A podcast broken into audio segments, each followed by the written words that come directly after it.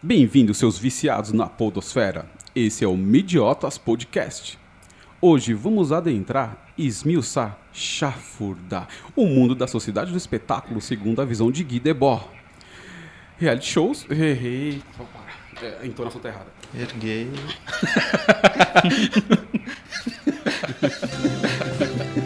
Vacilos. Informação. Desinformação. Agora no Midiotas Podcast.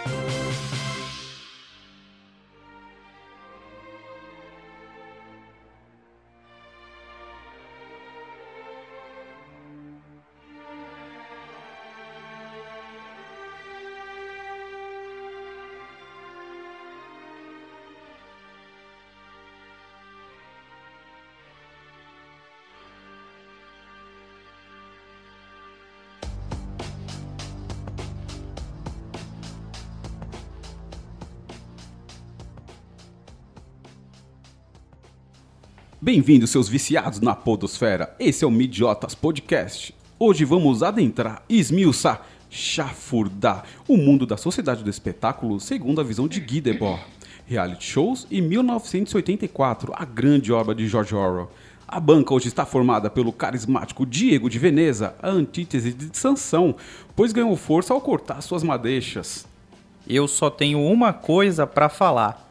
Celso Portioli não teve nada a ver com 11 de setembro. Temos também do meu lado direito o facebookiano Yuri Cavicchioli, que não perde uma discussão em temas polêmicos. Eu vou ganhar.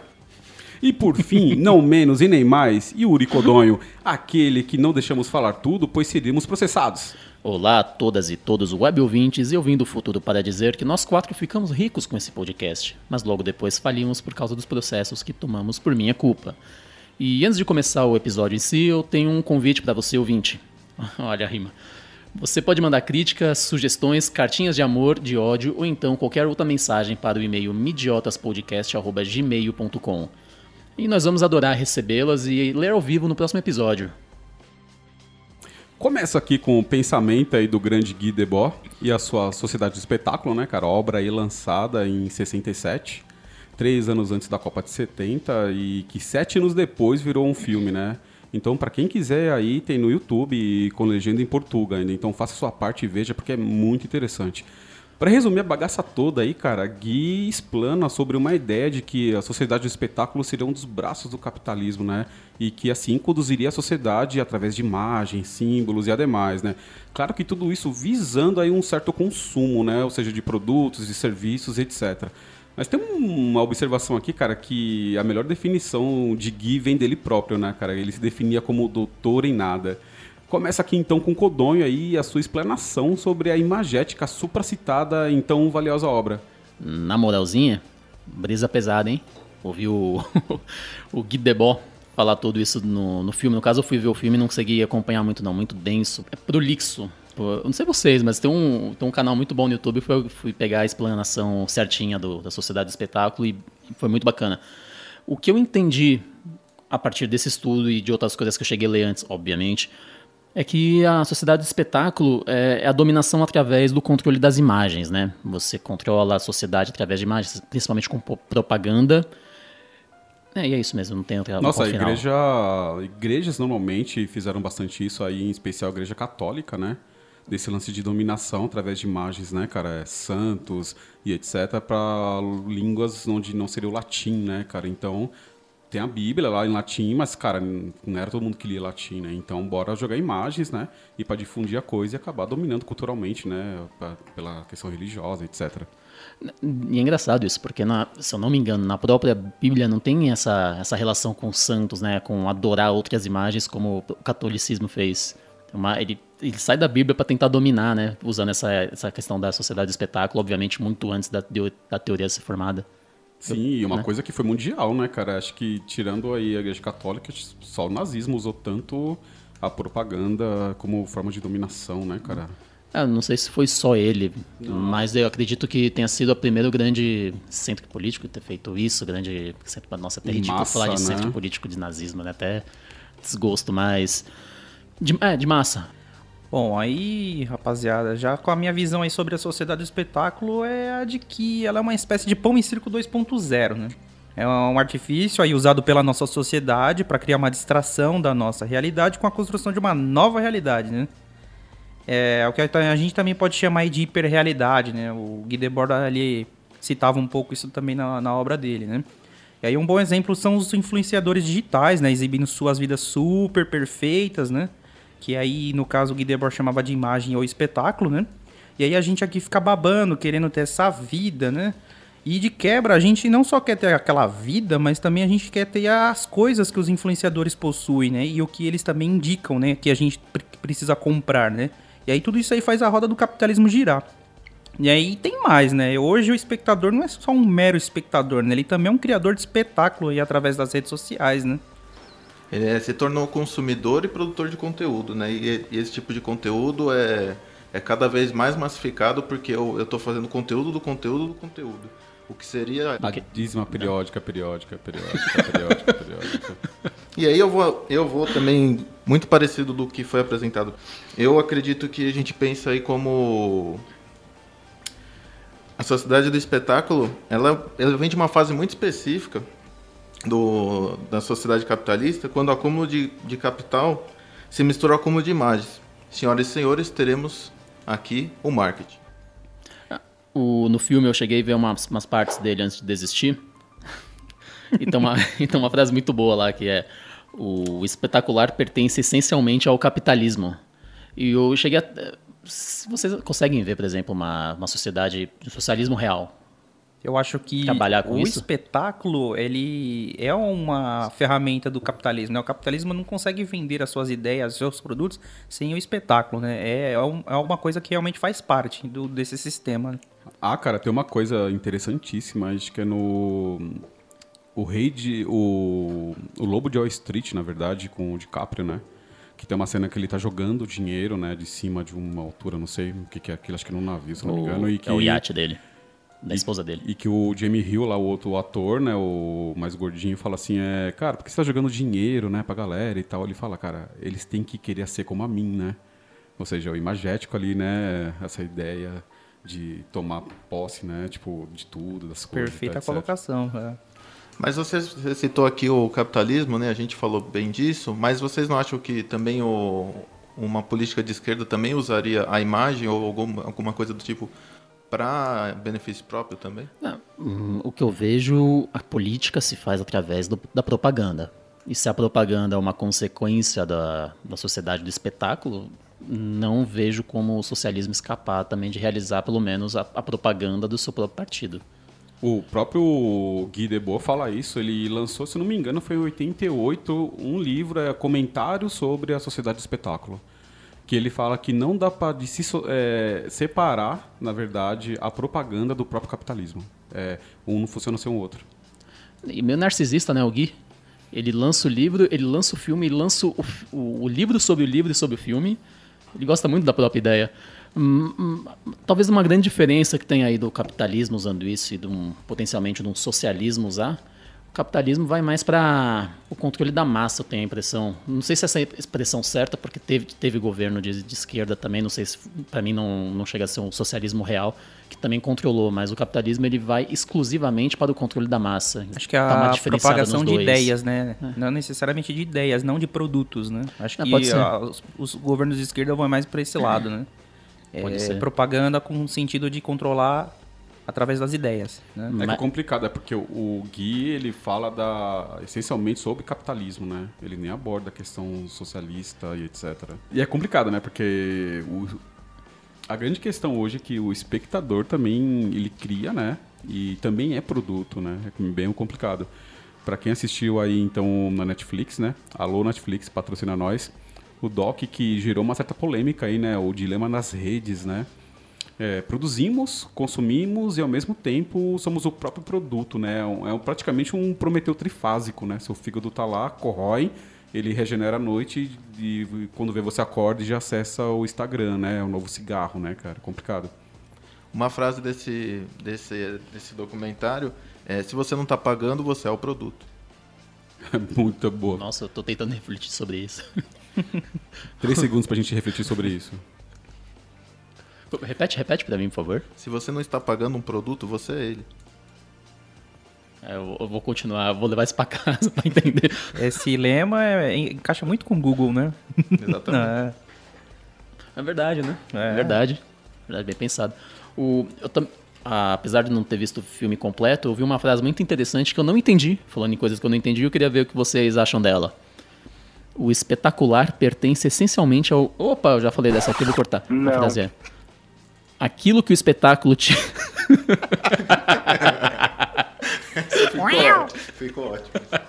Eu vou retificando, retificando. Aquilo que o espetáculo tira da realidade precisa ser devolvida a ela.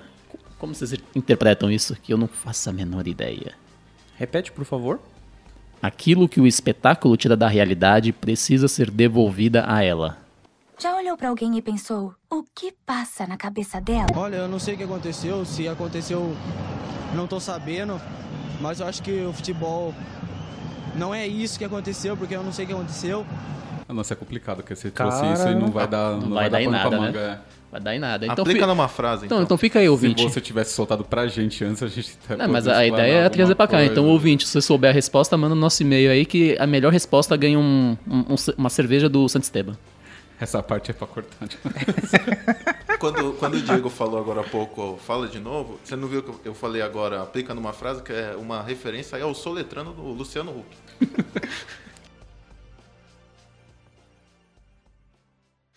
This isn't real. What is real? How do you define real? If you're talking about what you can feel, what you can smell, what you can taste and see, then real is simply electrical signals interpreted by your brain. Pegando essa um pouquinho dessa ideia aí, né, cara, do Guy Debord aí, da questão imagética, né, que hoje é super essencial na sociedade, pra quem, né? Eu acho complicado essa questão do, de que tudo tem que ser atrativo, né, brilhoso e cheirando a Downy, cara. Eu não sei você ouvinte, mas se você nunca lavou sua roupa com Downy, cara, lave. Aquele tão cheiro de, sei lá, tutti-frutti, dá vontade de você comer, mano, jogar num pão e mandar pra dentro, Eu cara. acabei de migrar do Minuano pro Downy e eu, eu, eu não fiquei com vontade de comer, mas rendeu muito melhor, ficou muito mais cheiroso. É mentira, ele está usando outra marca e nem sabe kkk que burro. Cara, a minha casa é outra depois de Downy, cara. Temos aqui dois viciados em Downy. Não, e o pior é que Onde a Da- esse mundo vai parar, né? Eu E a- quero fazer uma pergunta, o que é Downy?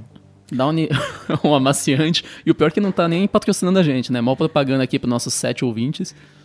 Mas continuando aí, cara, é, o jornalismo sofreu bastante com essa coisa aí, né? Desse termo famigerado que eu nem curto muito, mas é o infotenimento, né, cara?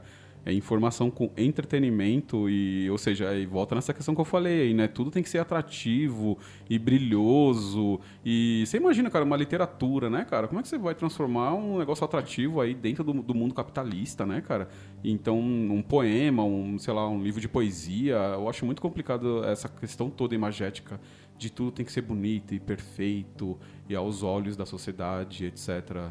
É, vamos chegar numa época aí que, tipo, sei lá, o Bonner vai ler uma matéria eh, e, sei lá, e começar a falar do novo sorvete daqui bom, sabor pomelo rosa selvagem, sem glúten, sem lactose e com crocante de semente de abóbora, né, cara? O tal jornalismo híbrido, sei lá, notícias light, ou que acaba remetendo aí esse lance da hiperrealidade que o Diego citou aí um pouco mais atrás tudo é uma simulação da simulação da coisa toda, né, cara? Não tem aquele aprofundo que te leva aí uma reflexão, né? A notícia também virou um espetáculo, né, cara? Tudo virou um grande show, né? Você vê esses programas aí sanguinários de pseudojornalismo aí já no começo da tarde, principalmente no Brasil, né, cara? É, o sangue na tela, né, cara? É, é um show, né? É um espetáculo, né, cara? Você viu que o Mujica no Uruguai proibiu, né, esse tipo de programas Não, não visto policiais depois das 6 horas da tarde, se eu não me engano. Não, pô, podia acontecer no Brasil, né? Só que metade da programação ia pro lixo. É, seria melhor, eu acho, cara. Sim, não, concordo plen- plenamente. sei lá, coloca desenho, seria muito mais informativo. Volta a passar pink o cérebro, alguma coisa assim. Interessante. Tem uma proposta aqui no Brasil, pensando justamente em cima disso, a gente tirar do horário nobre até as 10 horas da noite, às 22, melhor dizendo, para tirar também os programas jornalísticos. O Datena não ficaria feliz com essa notícia. Se ele tá triste, eu tô feliz. Bom, vocês estão falando aí de notícias, né? Eu gostaria de trazer uma notícia pra vocês. Pode ser? Bora. É importante. É uma notícia importantíssima. É, é o seguinte: mulher descobre traição do marido em vídeo dele brigando por outra mulher. Essa notícia ela saiu no jornal britânico Daily Mail, né, no dia 11 de novembro agora. Esse caso aí aconteceu na China. Aí veja bem, né? O cara tava com a amante, ele arrumou a briga com a galera lá dentro de um elevador. Essa galera denunciou o cara pra polícia. E aí a polícia tentou achar o cara, não achou, né? Tentou, como ela não, eles não conseguiu achar o cara, eles procuraram a esposa dele. E aí mostraram o vídeo do circuito de segurança do elevador pra ela e ela descobriu a traição, né? E não sei se vocês acham legal ou não, mas eles não se divorciaram. Cara, eu penso, eu penso o seguinte sobre isso. E eu acho que casa muito bem com o que eu queria falar mesmo agora, porque as notícias hoje elas têm que despertar algum tipo de sentimento na gente. É isso que eu, eu noto de tudo. A gente não tem mais, a gente não Exato. tá mais, a gente não se contenta mais, né? A simples informação. A gente tem que trazer algum tipo de sentimento. Seja, Tem que ter o bizarro, né? tem que ter o bizarro. Isso aqui é um, é um exemplo de infotenimento, né? Exatamente, tem que ter o, a raiva, ou o humor, algum tipo de coisa, porque o, sozinho o entretenimento parece que vai morrendo. Exatamente, você vê que essa notícia aqui, ela não agrega em nada, né? Mas com certeza muitas pessoas clicariam nela já por, por- por conta dessa bizarrice, né? Porque Da, da própria chamada, da própria manchete, né? Mas como diria o Estadão, o jornalismo de qualidade exige recurso, né? Aí eles pegam um vídeo, narram um vídeo na matéria e fica aí. Ah, cara, complicado. É muito conteúdo, né, cara? Com quase ou pouca nenhuma profundidade, né? E, e vira uma subjetividade fodida, né, cara? É tipo, olha, é mais ou menos assim, ó, olha o que eu tô falando, né? Mas não sei se é verdade e, e qual verdade, né? E se isso serve pra você. Mas contanto que te dê uma emoção aí, que seja bonito, que te choque, que te deixe triste, né? Afinal, o que é arte? Né? Mais uma pergunta pra ninguém responder, né? Christoph, let me ask you, why do you think that uh, Truman has never come close to discovering the true nature of his world until now? We accept the reality of the world with which we're presented. It's as simple as that.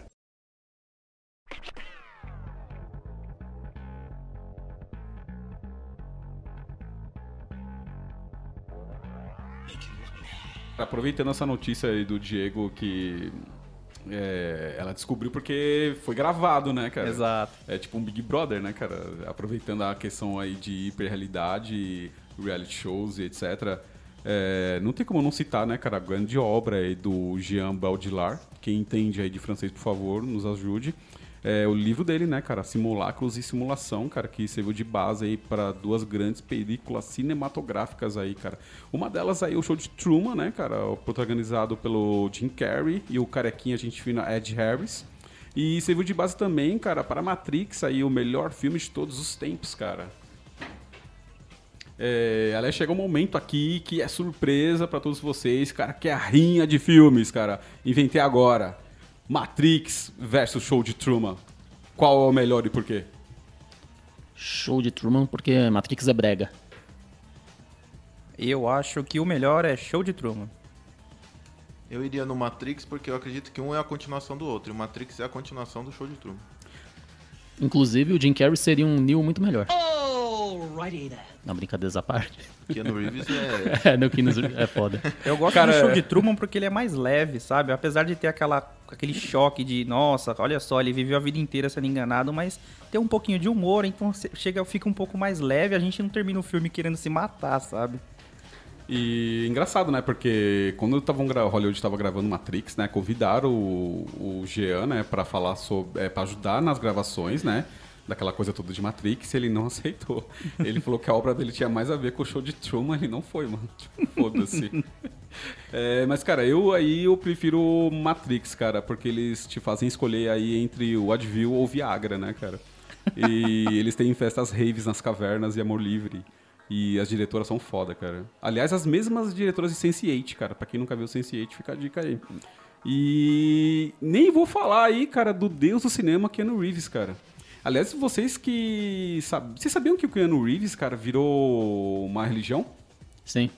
O Sim. Keanuísmo, cara, tem page disso no Face, no Insta. Saiu até na revista Rolling Stones, cara. Eu faço parte do Keanuísmo agora, cara. Mas Adoro, é real cara. mesmo? É real, virou uma religião, É, na cara, verdade- na web. Na verdade, Web religião. Na verdade, esse podcast ele tem to- toda a vontade de, de praticar totalmente o Keanu Reeves. Cara, e pra quem não sabe, tem um filme na Netflix, cara, é, com a maravilhosa Ali Wong, Pra quem não conhece, procure o stand-up dela, cara, que é sensacional. É, E tá na Netflix também, né, cara? Esse filme, o Keanu Reeves faz uma participação e ele interpreta ele mesmo, só que é ele mesmo que a Web desenhou. O personagem Keanu Reeves que a Web montou, ele interpreta esse personagem no filme. Cara, sem spoiler, é sensacional, cara. Assista esse filme, cara. É uma comédia romântica e eu adoro comédia romântica. Só queria falar isso. Eu queria voltar pra Matrix. Você gosta tanto de Matrix, você tem que defender isso aqui. Como que a, a- humanidade queima o sol, queima o sol não, explode a- a- o céu pra acabar com os robôs, mas tipo, pensando, nossa, a gente é tão esperto, a gente pede sol, por que a gente vai impedir a entrada do sol na Terra? Como é que chega nessa conclusão? É muito burrice. Não sei, cara. A gente tá poluindo a água e o ar, então. Não, não é muito não na moral, os caras conseguiram criar a inteligência artificial de alto nível, mas fala, foda-se, a gente não precisa mais do sol, vamos voltar pra era glacial. Você Não, é- superestima demais a humanidade. É, pra você Não. ter uma ideia, Ah, olha a água- só, a água tá a gente, poluída, velho. a gente ar- mija a em água respira, potável, é. cara. É verdade.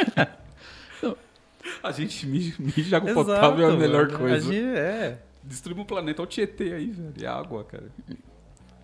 Mas ainda assim eu acho o Matrix brega. Nossa. Você, mano, é, você entendeu aquele amor no final? Aquele tipo, ah, a, a, a Trinity, ah, eu te amo e tal, e ele revive por causa disso? Vocês conseguem captar alguma coisa Ele aqui? acordou meio que uma Cinderela, uma É. bela adormecida, né? Mano, Isso é muito comédia romântica. Não sei, cara, porque é complicado. É porque É. O, o ser humano precisa de esperança, né? A sociedade do espetáculo tem que dar esperança, né, cara? Então, religião tem que dar esperança, né? E, e a esperança vem em forma de beijo. Pode ser. Em cerveja, beijo, não sei. Mulheres grávidas, Mulher- é. é, você escolhe as suas não, coisas, assim, mano. não, Matrix é muito bom, mas isso não, não, não me desceu. Mas o, o filme em todo, é ele traz muito. A gente traz pra nossa realidade, a gente foge da realidade. Eu não vejo problema nenhum. No finalzinho a gente dá uma, uma comediada no finalzinho ali, uma comediada romântica, é sempre bom. Cara, então, pra fechar aí, Matrix ganhou. É isso. Um prêmio pra Matrix. Ah, foi empate, não foi? Porque eu decidi. Ah, é tá. isso. This isn't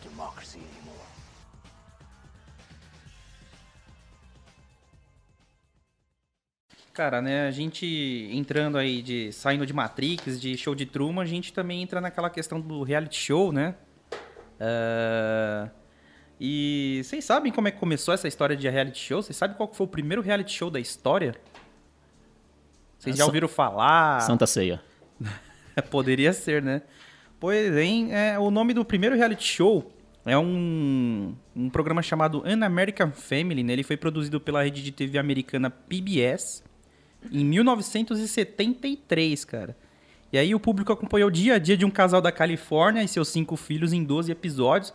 E nesses 12 episódios aconteceu de tudo, do tipo divórcio dentro do casal, um dos filhos assumiu ser homossexual e tudo mais. Imagine isso nos anos 70, né? Então, sensacional, cara. É, a família tradicional ficou doida, né? Exatamente, ainda mais a família tradicional americana, né? Que é bem conservadora, né? Ah, mas 70 tinha aquela coisa da, da quebra de parâmetros ali, né? Do, do movimento hippie, né? Essa coisa da, da família tradicional, a questão religiosa, e tudo baseado aí na geração beatnik, né, cara? O Jacques Roy, o, o Burroughs e tal, etc. Tipo, essa galera escreveu livros e textos com essa quebra de parâmetros da sociedade americana. E a geração hippie em 70 veio arregaçando, né, cara? LSD, bora lá, rock, cabelão e é nóis e tal. É, provavelmente é- isso daí deve ser uma consequência desse movimento mesmo, né? Vamos criar um programa aqui muito louco aqui que acontece de tudo, né? E é isso, né? Cara, teve um- uma notícia que saiu na Rússia, na verdade, que era um reality show. é, e era séria a notícia, na verdade, deu uma polêmica. Eles iam colocar, tipo, 10 pessoas na- no meio da mata e um tinha que matar o outro, e aí quem sobrevivesse ganhava. Tipo, eu falei, Rússia, não duvido. E o prêmio era simplesmente não morrer. É tipo isso, se você ficou vivo, você é o ganhador e tal. É a vida, né? Basicamente Parece é a vida. É tipo aquele filme Jogos Vorazes, né? Mas era uma notícia séria, é isso que eu tô falando. Não era uma brincadeira, não era uma fanfic, mano. É, quando vem da Rússia a gente acredita. Quando vem da Rússia e quando vem de- do Paraná, né? O Paraná é, a nova, é a Rússia brasileira. É, o Paraná, conhecido mais como Rússia Não, brasileira. depois né? que eu vi lá no, no Paraná, não lembro que cidade, o colchão atropelando um cara, um ciclista. Mais uma, mais uma evidência que os dois são os- o mesmo lugar. O, a único lugar que o primeiro lugar no Brasil que aceitou a vacina da Rússia foi justamente o Paraná. É, é irônico isso, não? Eu acho que foi de propósito. Não, o governador lá do Paraná, o, o Carlos Massa Júnior, né? Ratinho Júnior, acho que ele pensou, ele fez isso de caso pensado, né? Eu vou virar memes nas redes sociais. Vou assinar com a, com a vacina russa, que vai ser sensacional. Né? A memética, já, já pensando na memética ali como uma forma de é, espalhar suas ideias ali, né? O seu governo e tudo mais. Cara, aproveitando aí, vocês não, não acham que a gente já, já vive um grande reality show aí, só resvalando na obra de 1984 do George Orwell, né, cara? O Grande Irmão aí. Você acha que a gente já vive essa coisa é, do Grande Irmão, tá sendo vigiado 24 horas aí, é, no planeta todo, né? É uma questão mundial agora, né, cara? Né? Esse autoritarismo cibernético, né, cara? Se você tem um celular, você é vigiado indiretamente o tempo todo. Você, para aceitar, para usar um celular, você tem que aceitar os termos de, do Maps, por exemplo, quando, quando se for um Android. Qualquer aplicativo, né? Parafraseando aí lê o isso, né, 1984, né, é a nossa teletela, né? É, é boa. Ah, a teletela. O Google É. Maps é a teletela. É, e fora o- os- as milhares de câmeras que tem na cidade, com reconheci- reconhecimento facial e tudo mais, né? Bicho, É tenta fazer alguma né? coisa errada em São Paulo. Câmera ser tudo que é lugar. Depende, cara. São Paulo tem muita coisa errada. Aí, ó, viu? Então tem Viu? pouca Ele câmera. consegue, ele consegue fazer coisa errada. Cara, eu vi não sei onde, há não sei quantos anos atrás, e não sei quem postou essa notícia, então não vou não tem como dar crédito. É, acho que foi uns 5, 6 anos atrás. Manhattan tinha por quilômetro quadrado cerca de 40 câmeras, cara. Nossa. Quando isso? 5, 6 anos atrás. Hoje eu não sei como Hoje é que tá. deve ter o dobro, o triplo. É, não sei lá. como funcionam as leis lá de individualidade, Hum. etc. Puxando de 1984, onde o, o próprio cidadão é o fiscalizador, é, acaba sendo isso, né? Todo mundo com o celular na mão, com uma câmera, com um gravador.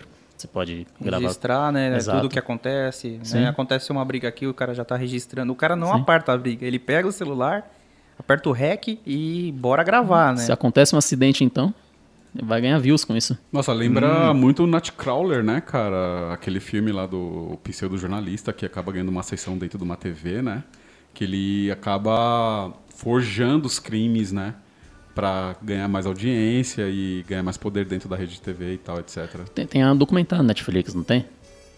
Eu ia falar sobre um documentário na Netflix, É. chama Bandidos na TV, Exatamente. é isso mesmo? É, exatamente. é, deve ser diferente, mas é o mesmo bagulho. Acho que essa história foi em Manaus, se eu não me engano, né? Isso, o, o o próprio apresentador do programa policial, ele forjava vários crimes para poder passar Forjava na TV. não, ele cometia vários É, crimes pra passar na exatamente, TV. Nada- Exatamente. É, e tá aí o espetáculo de novo, voltando aí do Gui Debord, Sim. meu amigo. Eu preciso de Guizinho. pautas, tá ligado? Ele mata um ali, pronto, a pauta tá feita. Acho que o Yuri tem coisa pra falar. Eu acho que também a gente pode lembrar, e tá dentro do, do que a gente tem falado, o, uma- um, capítulo do, da Netflix, é, do Black Mirror, melhor dizendo, o Urso Branco, que é um é o extremo, eu acho que é um extremismo até de falar de tanto que a gente tá gravando as coisas, naquele é, no- naquele capítulo do Black Mirror que tem, né, esse tipo de divisão de ser mais extremista, mas assim, é, é incrível como todo mundo ali fica gravando a moça do início ao fim e eu não vou falar spoiler ou posso falar spoiler, o que, que vocês acham? Ah, Spo- sim. spoilers do passado, já pode? Então tudo bem. No final a gente descobre que ela é uma assassina e, e você vai, agora não vai querer mais assistir, talvez, mas tudo bem. É, mas, enfim, a gente. As pessoas. Deixa, ali se tornou totalmente um, um espetáculo e foi criado em cima de. Eu acredito, pelo menos, tem muito a ver com a sociedade do espetáculo, sim. O Grande Irmão, que a gente pode citar aqui também, o Que George. a gente vai citar. Imagina falar de 1984 sem citar o Grande Irmão. Não dá, né? É, inclusive você falou do urso branco, né? A- tem aquela parte lá do apresentador que ele fica linchando ali a, a, a moça lá, protagonista no, no palco, né? Isso me lembra muito esses programas policiais aí que a gente vê que o apresentador fica fazendo linchamento da suposta do suposto cometedor do crime, sendo que ele ainda não foi julgado, né? Então fica ali aquele linchamento. Então isso lembra muito o urso branco também, né? Nossa, tem um grande caso no jornalismo aí, né, cara, que é aquela creche, né, onde os donos foram acusados de Escola base, né? Caso da escola base. Isso, caso da escola base, pra quem estudou jornalismo já conhece, né? Pra quem não, vá atrás, que tem. Deve ter um documentário sobre, eu agora não lembro, não assisti. Falando sobre essa, essa história, né, cara, que é bem crítica. É, vamos dizer que não era o começo, né, mas o começo do linchamento virtual, né, cara, que foi pela TV, né, a coisa acontecendo, né, e se espalhou e eles acabaram virando pseudo-assassinos e, e pedófilos e etc, né, cara? E maltratava as crianças e tal. Muito complicado. Hoje a gente vive bastante isso. Cara, é, é uma coisa da... da dá pra linkar até com a coisa da hiperrealidade, né, cara? É, Isso não aconteceu. Alguém propagou isso de alguma forma, que é que nem hoje pelas redes sociais, né? Uma notícia se propaga mais rápido que fogo, né? Foi um aluno. Um E- aluno chegou em casa citando isso aí e, é, sei lá, é criança, criança mente, né? E os pais acreditaram e um advogado quis ganhar seus cinco minutinhos de fama. Eu falo pra vocês, cara, crianças são mentirosas, velho. Não tenham Não filhos. confio em crianças. Não confio em crianças, velho. Como já diria o Rodrigo Magal, cachorros são melhores que crianças. Sempre, cara. Eu tenho um gato, mas cachorro também é legal. O, isso me lembrou a um outro caso da Eloá. Da menina Eloá, cara, que, porra, Ah, eu não sim. lembro que jornalista que tava passando a polícia invadindo o Acho que foi a prédio. Sônia Abrão, não foi? Eu não lembro se foi Eu ela, acho que cara. foi a Sônia Nossa. Abrão, Ô, ao que vivo. absurdo, mano. Foi ao vivo, Ô, cara. me diz, ô, como... E o Uricodonho, aquele que não deixamos falar tudo, pois seríamos processados. Se não puder, eu tiro da edição isso aqui, mas meu Deus do céu. É complicado, tem que tirar. Nossa, cara. É, né, mas, Não, que se fosse bem bolado pra falar aqui, né, beleza, a é, gente é- colocaria. é que subiu o mas- ódio. É que su- é, foi com ódio aqui no Mas é momento. complicado. Imagina se você é processado pela Sônia Abrão, velho. Que a decadência, velho. Nos ano- no, no início, Ou Vitória, né? alguma coisa parecida com isso, a gente pode lembrar no início dos anos 80, ainda no programa. era- o Silvio Santos foi processado por isso, mas não foi no, pro- no programa dele, mas sim no SBT. É, ele foi processado porque uma, uma criança, um bebê, morreu na, ao- durante uma transmissão ao vivo, Eita. que eu acho que foi tão terrível quanto essa. E, e a dor da mãe foi, foi né, é, destrinchada do início ao fim. E mesmo assim, depois perguntada se ela achava que foi certo ou errado, na época, né? Porque a gente está falando dos anos 80, a gente caminhou bastante né, nessa, nesse segmento né, de, de humanidade, né, de humanização da comunicação. É, ela mesma falou que ela achava que tinha que ter acontecido aquilo, né? Do, de ter falado com ela, de ter exposto a própria vida para mostrar um pouco da realidade. Hoje eu acho que seria totalmente inviável, né? Mesmo com tanta com tanta com tanto celular na mão, seria inviável. Outra coisa que eu queria falar aqui com a gente já emendando isso, a gente viu aí tantos programas policiais quando te- teve o ataque ali em Suzano, né? E foi de uma maneira também bem bem terrível como foi explorado aquilo ali. E nada mais é do que essa- necessidade de ficar explorando, explorando uma Ah, cara, Nada, gente- nada mais do que a sociedade do espetáculo. Isso que eu ia falar, a gente ficaria aqui falando a noite inteira sobre exemplos de como a sociedade do espetáculo usa essas coisas e é onde que a gente fu- foge totalmente da realidade, né? Da sua própria realidade, né? E do que é a sociedade em si, né? E isso te causa, é, te joga no limbo que você acaba não criando uma, um pensamento crítico, né? Um senso crítico, né? Você acaba virando um cidadão comum de pensamento raso, né? Por, por causa dessas coisas, né? Você fica tão cheio, é, você fica supracitado de informações, né? Hoje vivemos na era do, da te, terabytes de informação, né? Só que se você for olhar elas mesmo, nenhuma delas é profundo, né? Então é para te manter ali naquela coisa do sem pensar, de vou indo, acordo, trabalho, durmo, canso, e assim vai a, a coisa toda, né, cara? E, ou seja, quando você olha essas coisas importantes na sociedade, é, política, tá faltando um posto de, de saúde no meu bairro. Então você não liga mais pra essas coisas, mano, porque você tá totalmente imerso ne- nesse oceano de é, desinformação, sabe? Tipo, é como- muito complicado. O, o jornalismo ele é, ele é tão decepcionante no momento que ele deveria ser um serviço, uma espécie de serviço social. Ele tem que trazer informação útil para a sociedade, como faltou, tá faltando remédio nesse posto. O jornalismo tinha que notificar isso para as pessoas daquela região de algum meio ou outro. E o que acontece é que vai apenas para o espetáculo. E é tanta irresponsabilidade quando acontece isso, quando o caso do, que o Yuri citou da escola. É tão irresponsável que ele, quando eles ficam reverberando isso tantas vezes, eles ensinam como faz. Então, é, mas- É uma repetição daquele crime que vai mandando, vai ensinar como repete. Mas até tem essa galera, tem uma galera boa fazendo jornalismo aí, cara. É, principalmente veículos que eram pequenos, que hoje ganham uma dimensão aí. Vou citar alguns aí, só nem tô fazendo pro comercial, mas Nexo, Agência Pública, é, estão fazendo um bom jornalismo, mas isso não tem alcance, né, cara, dessas, É o meu ponto. desses espetáculos, né, cara? O bom jornalismo está enterrado no meio de tanto espetáculo. Você vê o próprio Glenn aí, né, do, do ex The Intercept, né, também, tipo... Existe um bom jornalismo, eu acho. E, aliás, até bons programas dentro da própria sociedade do espetáculo, e que trazem informação. Mas é, isso não tem esse alcance que a gente fala, né, que a gente quer o Os almeja, clickbaits né? acabam se sobressaindo, né? Em, é, em versus aí o jornalismo de qualidade, né? É, eu iria muito mais pelo não, não temos falta de jornalismo bom, a gente tem falta de interesse em fomentar esse tipo de jornalismo bom. O, você falou que tem bom, bons programas de infotenimento. Tem. Você pegar o, o Greg News. É Greg News, né? Greg News. Greg News é um bom exemplo. O do Pedro Bial é um bom programa. Não é o, não é o mesmo nível do Jimmy Fallon, Jimmy Fallon lá na, nos Estados Unidos, mas tem bons meios de informar e, entreter, de dar um espetáculo. Só que tá enterrado, né? É, cara, é que eu não gosto do Bial, então eu não vou falar sobre o Bial. Eu também não gosto, mas o programa, o programa dele é bom, apesar de não gostar dele E a também. gente tá falando de BBB, a gente tem que falar de Bial, né? É, Verdade. eu acho que sim. Ei, meus confinados.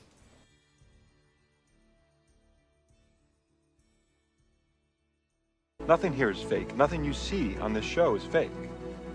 It's merely controlled. Falando em BBB, né, voltamos aí pro reality show, né? Cara, gostaria de trazer uma informação muito legal aqui que eu, que eu, que eu descobri nas minhas andanças pela internet. Sabia que a gente tem um recordista de participação em reality shows aqui no Brasil? Imaginava que sim, mas quem? Nossa, meu, a Gretchen, ela é a personalidade brasileira que participou do maior número de reality shows aqui no Brasil. Ao todo foram cinco, né? Primeiro foi o Troca de Família em 2010, depois a Fazenda em 2012, Power Couple Brasil em 2016. Agora, Power Couple, que legal, né? Com qual marido foi? Não sei, né? São tantos, né? Duelo de Mães em 2016 e Os Gretchen em 2018. Qual será que é o próximo, hein?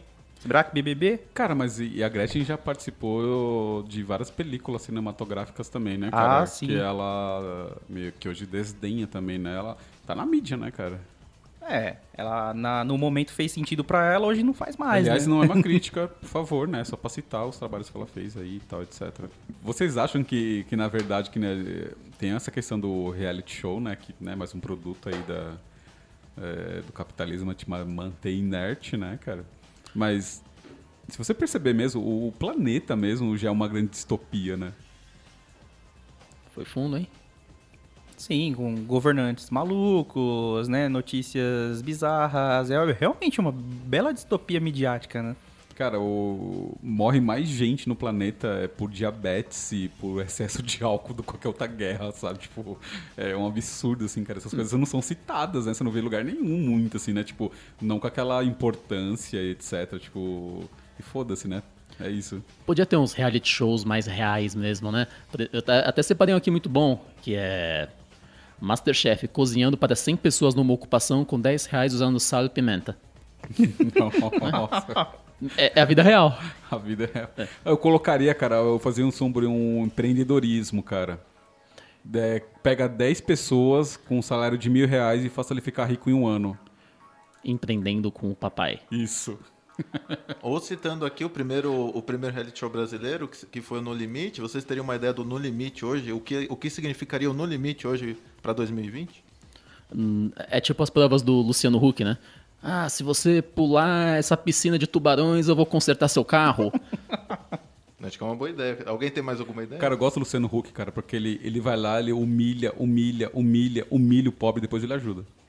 Essa aí é, uma, é uma espécie de meritocracia né, exagerada, né? Você tem que merecer. Então, é exatamente, pula aí é o, o lago de tubarões, mas você tem que merecer. Tem que bater, dar um soco no tubarão e no final, todo estrupiado, falar, eu venci, né? No É final, isso. no final não. No final ele vai ser nosso presidente em 2022. Cara, eu vi isso aí, é, não tem nada a ver com a sociedade, tem tudo a ver com a sociedade do espetáculo, na verdade.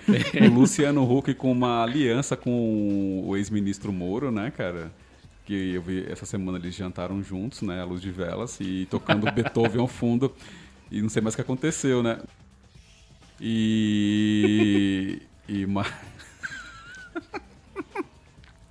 E teve jantar entre eles aí para uma aliança aí pro possível, né, cara, próximo presidente ou candidato à presidência, né, postulando aí o rolê e tal. Mas você viu que tem uma galera já torcendo o nariz por conta de ser o Moro, né?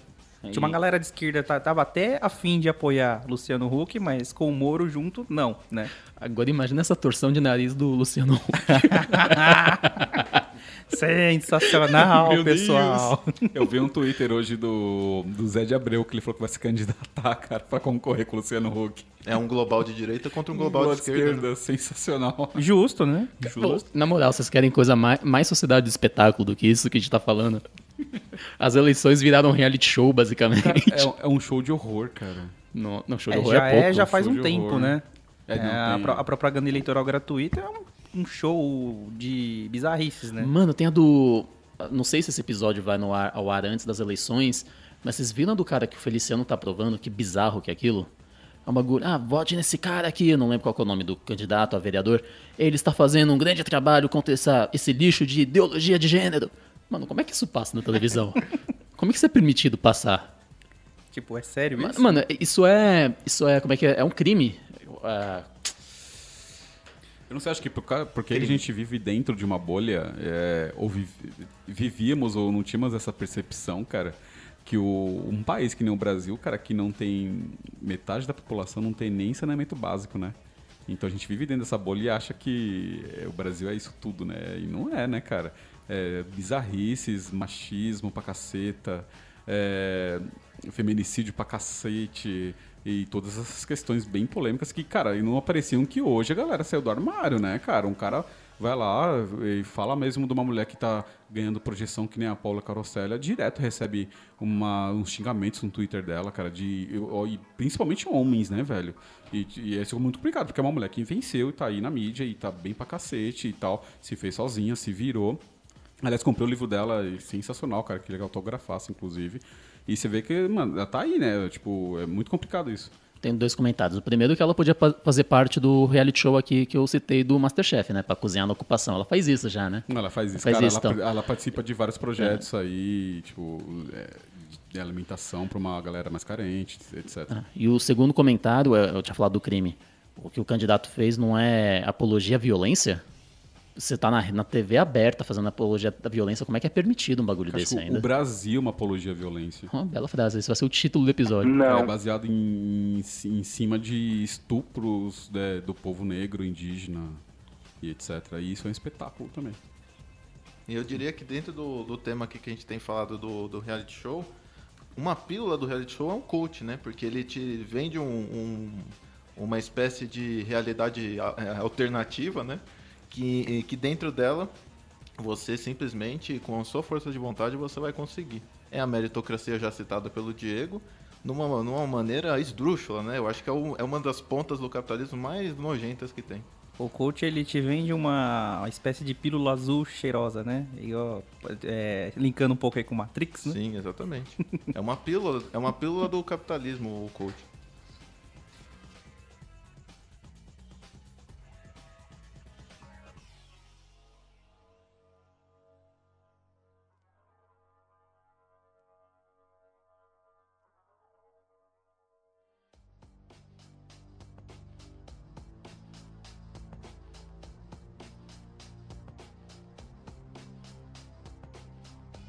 Ah, falando aí em Big Brother, né, cara, e reality shows aí, é, voltando no, no tema aí do George Orwell, né, cara, o 1974 aí, Teletelas, O Grande Mão, né, Big Brother, né, cara, é, Condonho tá me apontando que ia falar alguma coisa aí, cara. Cara, eu, eu meio que separei a obra do George Orwell, ou pra quem não fala inglês, George Orwell, em três partes. A contextualização, que você tinha... você tinha falado de contextualizar, lembra? Tem que levar a, a- a obra no momento dela que ela foi criada, pós-guerra e tal. Aí, eu, Ah. aí eu separei umas coisinhas aqui pra falar. Sim. Ah, o socialismo, a crítica ao socialismo em si, que não é tanto quanto você ouvinte deve estar achando no momento, e a conclusão. Ah, primeiro ponto, é necessário manter a guerra e manter os problemas onde estão para garantir que, que quem está no poder continue no poder. Olha essa cidade de espetáculo, dando aquela linkadinha.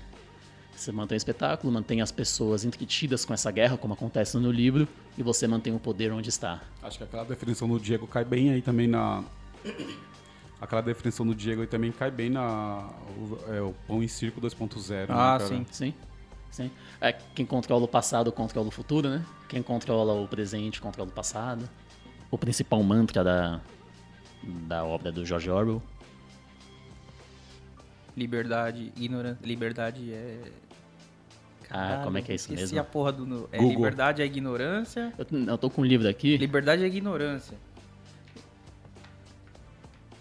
Ah, foda-se, eu vou jogar a voz do Google. Guerra é paz, liberdade é escravidão, ignorância é força.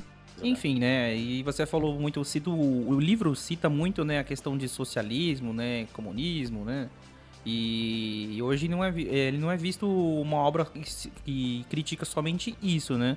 É, critica o totalitarismo como um todo, né?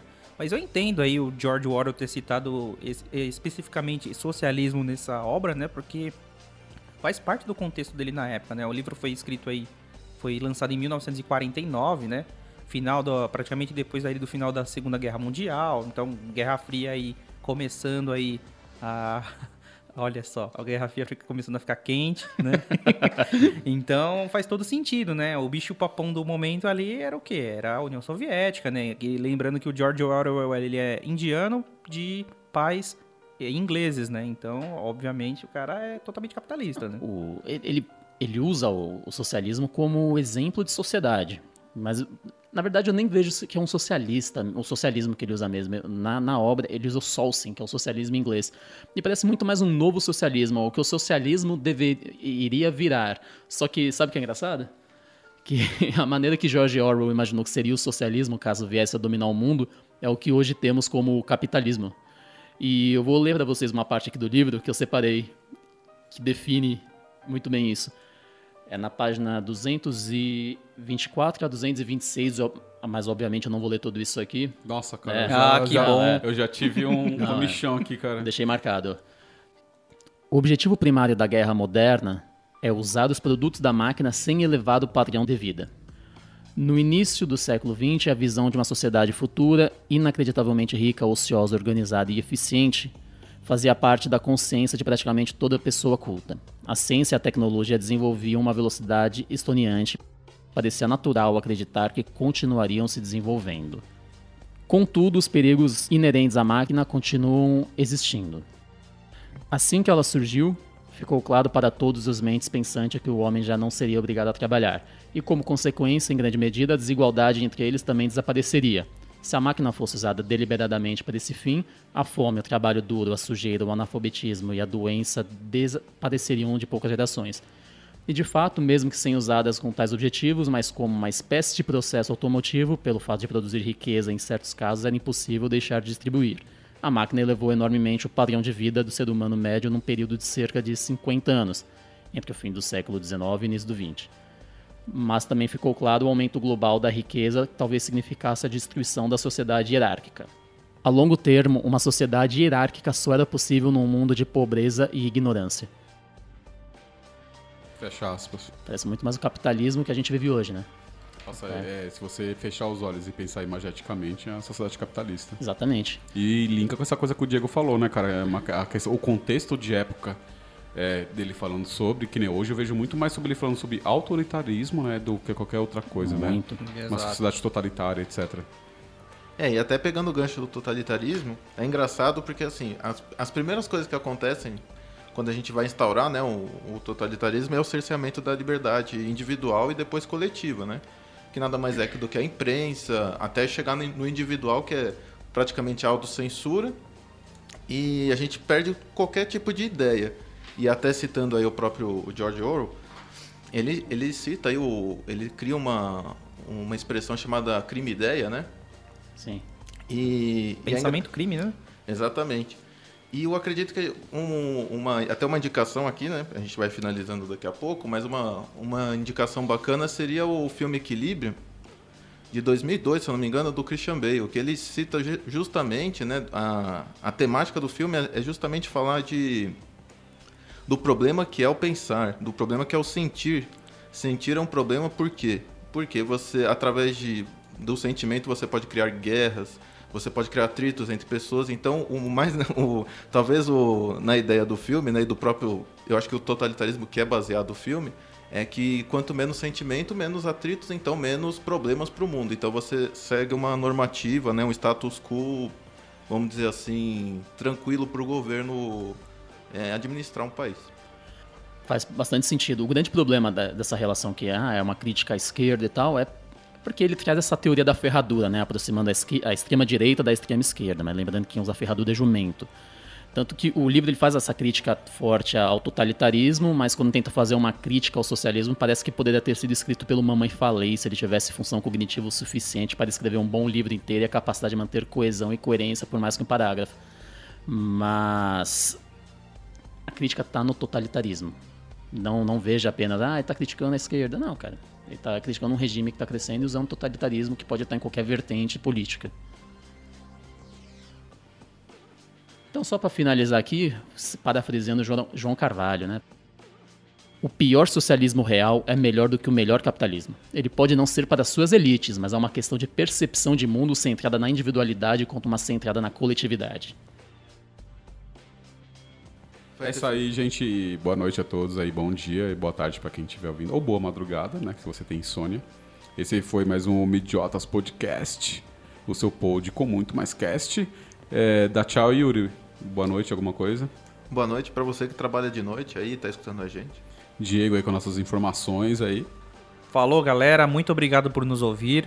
Valeu. E qualquer crítica, sugestão, mensagens, manda aí um e-mail pra gente no idiotaspodcast.gmail.com E para o caso de não nos vermos mais, bom dia, boa tarde e boa noite.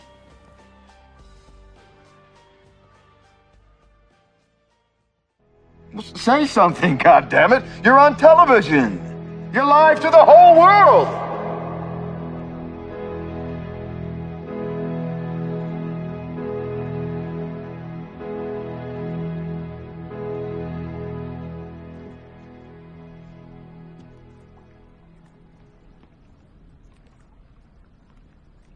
Case I don't see you, good afternoon, good evening, and good night. Yeah.